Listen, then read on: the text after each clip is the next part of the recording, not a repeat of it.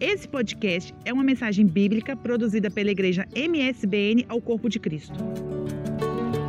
A palavra do Senhor em Romanos, capítulo de número 15, versículo 18. Gostaria de ler consigo esse texto e meditar na palavra de Deus. Nós estamos em um culto de missões.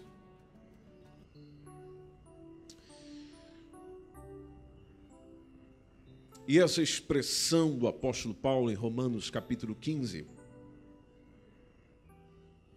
ela nos faz pensar bastante naquilo que nós somos como igreja e como discípulos de Jesus. Nesse texto final, ele está a apresentar parte do que era o seu ministério. Ele está caminhando para despedir da igreja de Roma, na carta, obviamente. E quando ele está caminhando para essa despedida, ele esclarece à igreja de Roma qual era a sua missão. Eu estou aqui para quê? Para que eu desenvolvo? Para que eu vivo? Para que eu me esforço? Quando ele está dizendo isso, ele, no versículo de número 18, ele tem uma expressão que particularmente acho fantástica quando ele diz: Porque eu não ousaria dizer coisa alguma que Cristo, por mim, não tenha feito. Eu não ousaria dizer coisa alguma que Cristo, por mim, não tenha feito. Essa frase é impactante, minha gente, por causa do seguinte: quando nós falamos de evangelização, de missão, daquilo que a igreja foi ordenada e recebeu para fazer, nós estamos a naturalmente querer ter uma mensagem dentro da missão.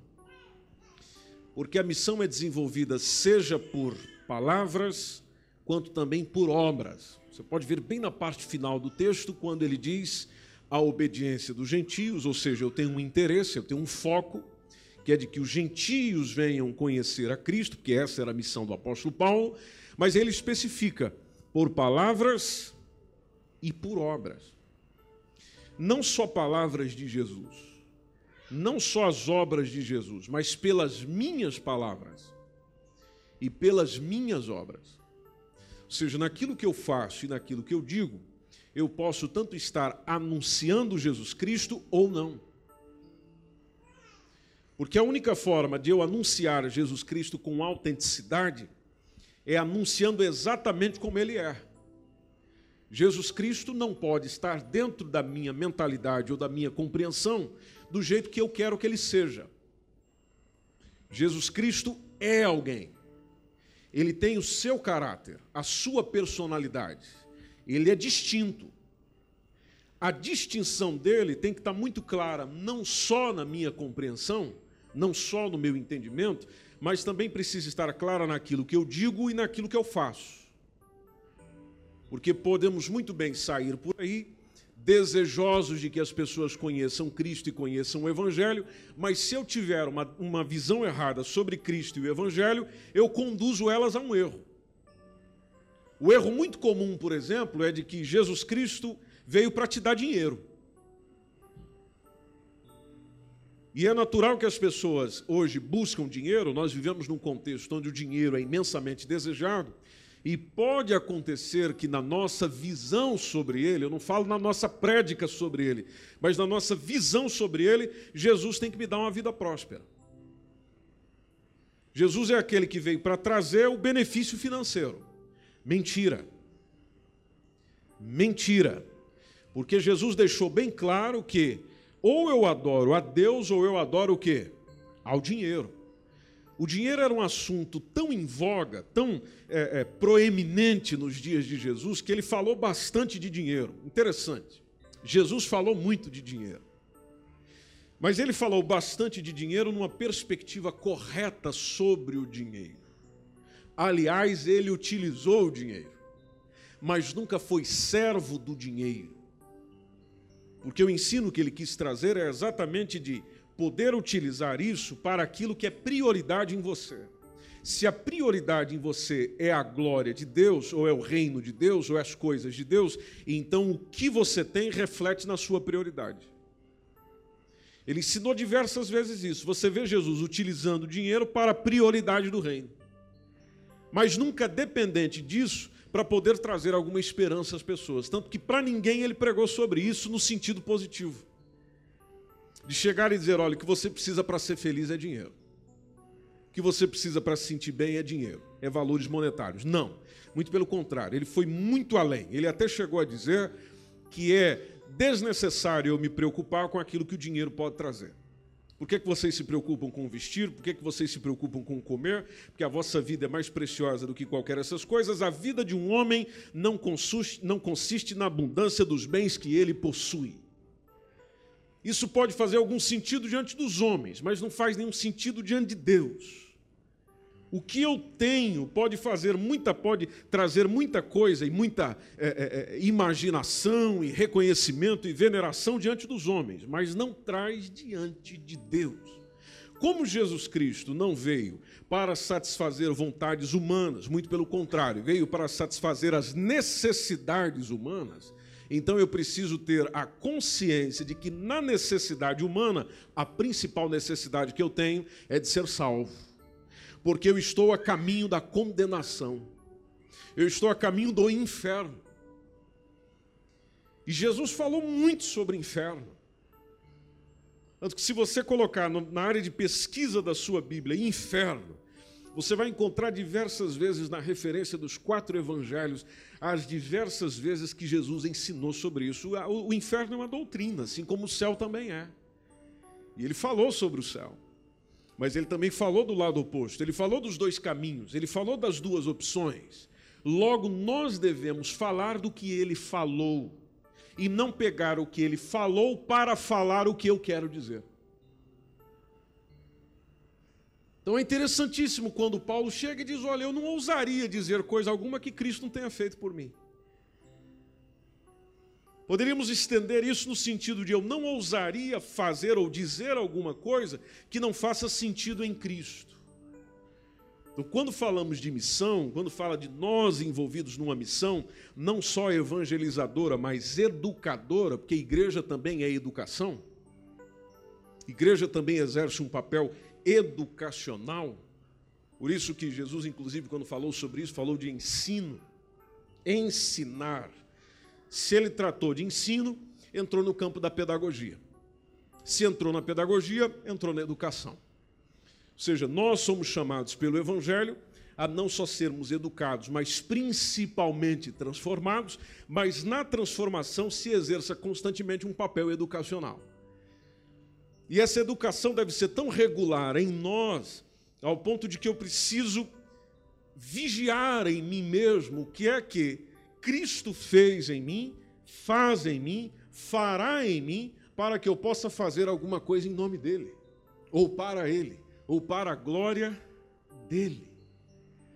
Então, talvez a razão que você veio aqui hoje, ou a razão que você vai a outro lugar, não é a principal razão do que Jesus Cristo tem para te oferecer. Por isso que você é um decepcionado. Por isso que você é um triste. Por isso que você sente desilusão na igreja ou talvez em alguma igreja, porque aquela igreja não fala o que você quer ouvir. Agora, se essa igreja é chamada Igreja de Cristo e leva a sério o que Cristo disse, talvez o que Cristo diz não alegra as suas necessidades imediatas, mas o que Cristo disse é o que resolve não só o seu problema agora, mas resolve o seu problema na eternidade. Porque a sua vida não está circunscrita só no que você tem agora. Você é um ser existente depois da morte. Precisa lembrar-se disso. A vida tem um senso de eternidade. Sobre esse senso de eternidade falou Salomão.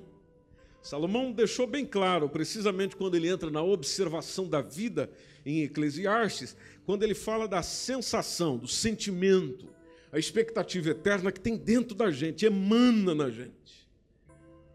E quando Jesus Cristo vem e expõe o que ele queria, o que ele desejava dizer, que era justamente a mensagem que recebeu do Pai, a mensagem que recebeu de Deus, é vida eterna, é para trazer a vida eterna com qualidade. Por isso que João 10 e 10 diz: Eu vim para que vocês tenham vida e vida com abundância. Vida ele já traz, mas não é simplesmente uma vida comum, é uma vida com abundância que não está apenas no aspecto terreno, mas prorroga por uma, por uma dimensão eterna. Quando nós entendemos isso, gente, Quando nós percebemos isso, isso encarna em nós, entra em você, entra no seu coração, você não precisa mais nada além de Jesus.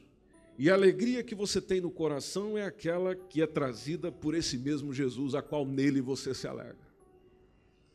A paz, o sossego vem dele. Não vem das promessas de homens, não vem das promessas de instituições, não vem das promessas de políticos, vem especificamente dele. Uma coisa que acontece é que você não é enganado por mais ninguém, porque você se encontra com a verdade, a verdade liberta. Uma das principais coisas da verdade é exatamente essa: a verdade liberta. Aí você conhece a verdade, o Filho liberta e você se sente livre. Agora, é uma liberdade tão maravilhosa ao ponto de você tomar tudo aquilo que ouve de alguém, ouve de um pastor, ouve de uma igreja, ouve de uma organização, ouve de uma pessoa, ouve de quem quer que seja, e acontece um filtro juntando aquilo que se ouve com aquilo que Jesus Cristo diz. E você vê que a palavra de Cristo é justamente aquela que permite ir abrindo os seus olhos para os enganos que não estão perceptíveis à primeira vista, mas eles estão lá. O engano precisamente dos homens, que não querem a tua salvação, querem o que você tem. Não querem o teu bem, querem o que os teus bens. Eles querem o que você possui não transformar o que você é. E Jesus Cristo não tem interesse tanto no que você possui, porque Ele é dono do ouro e da prata. O interesse maior está em nós, em mim, em você, porque quem te tem é quem te conduz. Se são os homens que têm a eu e a, que têm tanto a mim quanto a você, então são eles que nos conduzem. Se é uma organização religiosa que tem a mim e a você, então são eles que nos conduzem. Essa é a verdade da vida. Quem me seduz é quem me leva. Quem me chama atenção para aquilo que eu gosto, para aquilo que eu quero, é que realmente determinam as minhas decisões. Aí é onde eu preciso ponderar se as decisões que eu quero tomar está segundo o querer de quem quer me enganar ou de quem quer abrir os meus olhos. Nós sempre dizemos que somos contra o engano, não queremos enganar ninguém e que temos pavor de quem quer nos enganar. Mais interessante que Jesus Cristo vem para trazer luz, porque Ele é a verdadeira luz. Mas essa mesma luz nós não buscamos tanto quanto deveria. As palavras de Jesus que trazem sentido para a vida do ser humano, nós desconsideramos, inclusive nós que estamos dentro da igreja. O que ele determinou, inclusive, para essa própria igreja, de ser alguém que pode trazer a ele, sendo ele o caminho, a verdade e a vida, parece que nós conduzimos para outras coisas, menos para Cristo, porque até a, a, a, reflexão nas palavras dele é esquecida dentro das tantas outras reflexões que nós fazemos.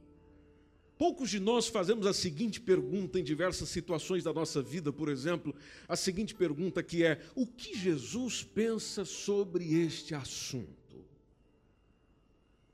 Quando vou tratar do homossexualismo, o que Jesus Cristo pensa sobre este assunto? Quando eu vou falar de eh, doenças, o que Jesus pensa sobre este assunto? Quando eu vou falar de aborto, o que Jesus Cristo pensa sobre este assunto? E tantos outros temas da atualidade, do nosso tempo, o que Jesus Cristo pensa sobre isso? Aí pode alguém chegar para nós e dizer: olha, isso é indiferente, porque Jesus Cristo viveu há dois mil anos atrás. E quem viveu há dois mil anos atrás não entende o século 21. Então, por que será que as pessoas buscam tanto a palavras de homens que viveram bem mais do que há dois mil anos atrás e consideram as palavras desses homens, como por exemplo os filósofos da Grécia, consideram essas palavras tão importantes para o nosso tempo? Por que, que as palavras ditas anos atrás, que levam alguma reflexão até hoje, são buscadas, inclusive por aqueles que são oradores no nosso tempo? Será que há muita diferença daquilo que se vivia lá, daquilo que se vive hoje, como ser humano, como gente, como um ser humano que existe, que vive, que respira, que fala, que sente, que se relaciona? Só porque entrou algum conforto a mais, nós deixamos de ser o ser humano com as necessidades de milênios atrás? Será que as palavras de Jesus não estão sendo por nós deturpadas ao sentido de colocar um Jesus dentro da nossa caixinha e não de trazê-lo para retirar da caixa onde nós estamos? Fazer com que ele nos tire para fora, nos leve a uma compreensão verdadeira da vida, do qual você não está andando por aí como um mero mortal você está andando por aí avaliando a vida que se vive sobre a perspectiva de alguém que criou a vida e que entende tudo sobre ela. Por isso que quando ele ensinava, chamava atenção. O que ele dizia chamava atenção. O que ele falava chamava atenção e o que ele fez chama a nossa atenção até hoje, porque ninguém foi capaz de fazer o que ele fez, experimentar o que ele experimentou e vencer o que ele venceu. Paulo entendeu tanto isso que falou: quer saber de uma? Eu não ousaria dizer coisa alguma. Eu não ousaria fazer coisa alguma da qual eu não tenha visto Cristo por mim fazer, para mim dizer, para mim expressar. Por que, que eu partilho isso consigo hoje? Porque isso interfere na nossa missão como igreja. Nós estamos numa missão. Se você tem essa ideia, como disse o presbítero Josias, se não me engano, agora há pouco na escola dominical, quando ele chegou e disse para nós que muitos de nós vamos à igreja, por exemplo, por hábito. Eu tenho o hábito de, aí eu vou. É aquele dia, é aquela hora, eu vou aquele dia, aquela hora. Hábitos. E verdadeiramente, a nossa vida é cheia de hábitos. Aliás, ela é vivida nos hábitos muitos deles prejudiciais, mas fazer o quê? Nós vivemos e adotamos os hábitos que queremos, tendo a possibilidade de decidir pelo oposto. Muitos de nós vivemos o que queremos e não devemos reclamar nada disso. Porque se você quiser as coisas diferentes, então faça diferente. Agora, dentro dos nossos hábitos, o, o, o hábito de vir, o hábito de estar, o hábito de estar presente no local, não nos faz ter a compreensão verdadeira do que é viver com Cristo Jesus. Tanto que eu posso estar partilhando essa palavra consigo, e essa palavra consigo parece de outro mundo, mas não tem nada de outro mundo aqui. É simplesmente, se você começar a ler os evangelhos, você vai entender o que ele queria dizer, o que ele quis dizer, o que ele ensinou para viver, não ensinou para saber apenas. Tanto que ele disse: Olha, se vocês fizerem o que eu ensino, se vocês colocarem em prática o que eu ensino, vocês serão como um homem que construiu a sua casa sobre rocha. Ou seja, ninguém derruba esse indivíduo, ninguém acaba com esse indivíduo, ninguém manda ele abaixo, não tem como, não tem forma, não tem meio. Por quê? Porque ele está simplesmente fundamentado sobre aquilo que é verdade. E na verdade que você assumiu para a sua vida, você simplesmente não só tem os seus olhos abertos, como começa a abrir os olhos dos outros também. Isso reflete no outro, isso vai para o outro. O ensino que emana de você faz com que o outro abra o olho também. E não abra o olho para o que você pensa, mas abra o olho para a verdade do que Deus tem para nós como verdade essencial, de forma que o seu pensamento fica tão bem orientado, tão certo, tão justo, tão íntegro, tão puro, tão honesto, do qual aí acontece aquilo que ele mesmo chamou para que nós sejamos, vocês são sal da terra. Sal da terra. E o sal naturalmente faz a diferença no sabor. Que sabor eu provoco no meu local de trabalho? Que sabor eu provoco como cristão dentro da minha casa? Que tipo de sabor eu provoco onde eu estou? Jesus falou: vocês serão luz do mundo. Eu estou iluminando o quê? Eu estou trazendo luz para onde? Eu estou sendo luz para quem? Se eu não consigo responder essas perguntas, nem mesmo no meu íntimo, sem alguém estar exigindo elas verbalmente, mas nem diante do meu íntimo ou no meu íntimo, entre eu e Deus, então naturalmente eu ainda não entendi o que Jesus é.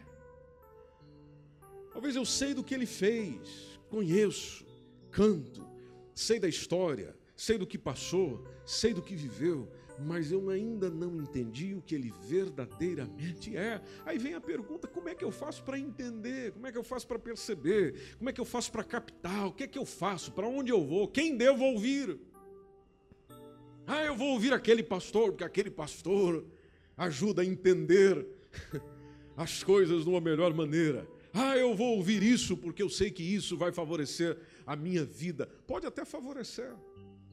Mas eu preciso lembrar de que o caminho está tão à minha frente, o texto está à minha frente, a reflexão está tão clara à minha frente, que basta simplesmente eu largar da preguiça intelectual e tomar a Bíblia nas minhas mãos e nela eu começar a meditar de dia e de noite. Porque a pessoa que assim é, é como árvore plantada junto a ribeiros de água, a qual dá o seu fruto na estação própria, cujas folhas não caem, tudo o que faz prospera. Tudo o que faz prospera. Mas tem que haver o quê? Tem que haver uma disposição para pensar sobre, deixar-se ser inundado pela palavra de Deus, deixar-se mergulhar na palavra de Deus. Quem é que engana um indivíduo fundamentado na palavra de Deus? Quem é que deturpa a cabeça de um indivíduo fundamentado na palavra de Deus?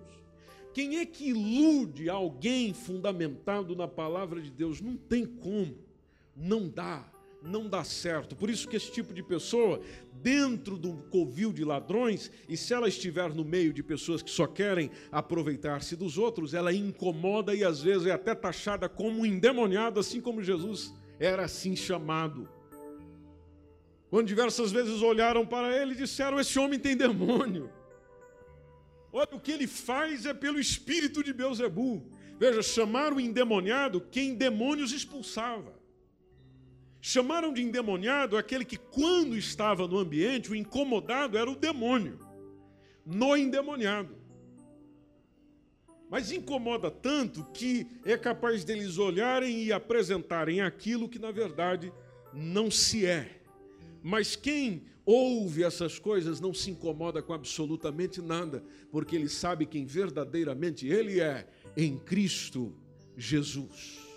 Quando você sabe o que você é em Cristo Jesus, as demais coisas da sua vida simplesmente são segundo, terceiro, quarto, quinto lugar em diante, porque o primeiro lugar, o trono do seu coração, o trono da sua vida, o trono das suas decisões, quem ocupa é o Jesus que um dia você recebeu, que um dia você acolheu e para ele você vive. Eu não estou a falar de conhecimento teológico. Ele é bom. Ele é bom. Se você puder se dedicar mais nisso, você vai ganhar muito com isso. Conhecimento bíblico, teológico, é bom. Precisamente no tempo que nós estamos vivendo. Mas a mensagem que eu partilho consigo não é precisamente isso é de você pegar todo o conhecimento que tem e começar a vivenciá-lo. Vivenciá-lo, vivê-lo, praticá-lo. Sabe por que Jesus é chamado de palavra viva? Porque ele é a encarnação daquilo que dizia. É, é a demonstração clara daquilo que dizia. Que é o sonho de todos nós. Por isso que, analisando, analisando isso tanto na vida de Jesus quanto que ele queria também para os seus discípulos, eu chego à seguinte conclusão: não adianta eu querer mudar os outros, porque eu não consigo mudar nem a mim mesmo. Não adianta eu dizer aos outros o que eu quero que eles façam porque eu não consigo fazer nem o que eu quero. O máximo que eu posso com os outros é buscar uma fonte comum, que não somente diga a nós o que fazer, mas também nos diga como fazer. não somente diga a nós o que fazer e como fazer, mas também nos dê força e condições para fazer. E a resposta para isso eu não encontro em nenhum outro lugar senão numa pessoa chamada Jesus Cristo. O apóstolo Paulo entendeu isso, tanto que diz: Olha, eu nem vou ousar dizer ou fazer alguma coisa que Cristo não tenha feito por mim. Você está numa missão, meu irmão. Você está numa missão, minha irmã. Todos nós estamos. Se você um dia recebeu, acolheu Cristo no seu coração, nós estamos em uma missão. No desenrolar dessa missão, qual tem sido o nosso envolvimento nela? Como gente de Cristo, como gente de Deus, como é que tem sido o meu envolvimento nela? Eu sou alguém que posso chegar e dizer: olha, naquilo que esse compromisso da missão exige de mim, de pregar o Evangelho a toda criatura, ou pelo menos a criatura que eu tiver acesso, eu tenho dado o meu melhor. Dar o seu melhor é falar de Jesus no que ele é, verdadeiramente é, ou dar o seu melhor é simplesmente exercer a sua oratória da melhor maneira que você pode oferecer. Dar o seu melhor é falar de Cristo, quem tem feito muitas coisas por si, ou você acha que dar o seu melhor é chegar e fazer aquela exposição bíblica que deixa todo mundo de queixo caído? O que é dar o seu melhor? Eu te faço uma seguinte proposta: se Jesus for o melhor que você tem, então esse será o melhor que você vai dar. Se Jesus for o melhor que você possui, então é de Jesus Cristo que você compartilhará. Se Jesus Cristo é o que traz razão e sentido para a tua existência, então não existe outra razão e sentido para a existência que você diga que não seja o mesmo Jesus Cristo. Se Ele é o melhor para você, então é o melhor que você vai dar. Talvez você se preocupa com coisas mínimas. O que seriam as coisas mínimas? Eu não sei falar. Isso é, isso é de nada para o Senhor. Ah, eu não, eu não conheço a Escritura inteira. Bem, Cristo não fez alguma coisa por você? Ah, fez. Fala do que ele fez. Ninguém melhor para contar o seu testemunho do que você mesmo. Ninguém melhor para partilhar do que você vive nele do que você mesmo. Não ouse ir além do que ele é. Não ouse ir além do que ele fez. Não ouse ir além do que ele disse. Você não precisa disso. Você não carece disso. Tudo que nós precisamos é aceitar a simplicidade do Evangelho, porque o Evangelho é simples. E nessa simplicidade do Evangelho a gente começar a vivenciá-lo, começar a vivê-lo, começar a praticá-lo. Isso que eu trago para você é tão simples que você pode começar exatamente agora. Adotando simplesmente para a tua vida um modelo de vida. Um modelo de vida. Alguém que você possa olhar e dizer: Eu quero ser assim. Não, eu não estou a falar do youtuber. Eu não estou a falar daquele ator, daquela atriz, daquele cantor. Se você for conhecer a vida dessa gente, você não vai querer ser como eles. Porque nós vamos muito pela imagem, pelo que se vê. E imagem não é tudo. É preciso conhecer a essência. É na essência que se descobre quem verdadeiramente são as pessoas. Por isso que quando você começa a caminhar com Cristo, você descobre a essência ou seja, o que ele verdadeiramente é. Quando você descobre o que ele verdadeiramente é, então você se dá por satisfeito. Porque você percebe que verdadeiramente o único caminho que se tem para desenvolver com alegria, para viver bem, para viver sossegado, para não ter que se preocupar com muita coisa, não, para ter sabedoria para as decisões, para sentir-se limpo, para sentir-se de consciência tranquila, para inclusive ver agir sobrenatural no seu dia a dia, para ver demônios simplesmente se afastando devido à chegada, não a sua chegada, mas a chegada de quem está com você. E você ver simplesmente pessoas respeitando você. Não porque você talvez é o grande ou tem um grande posto na sociedade, mas porque em você existe algo diferente. Algo que a sociedade busca, as pessoas buscam. E esse algo diferente é simplesmente Jesus Cristo. Não precisamos ir além do que ele nos disse. Não precisamos ir além do que ele fez. Tudo que nós precisamos é ser aquilo que ele é. Esse foi mais um podcast, uma mensagem bíblica produzida pela igreja MSBN Oeiras. Siga-nos nas redes sociais, Facebook, Instagram, subscreva o nosso podcast e também no canal do YouTube. Saiba mais em msbnportugal.com.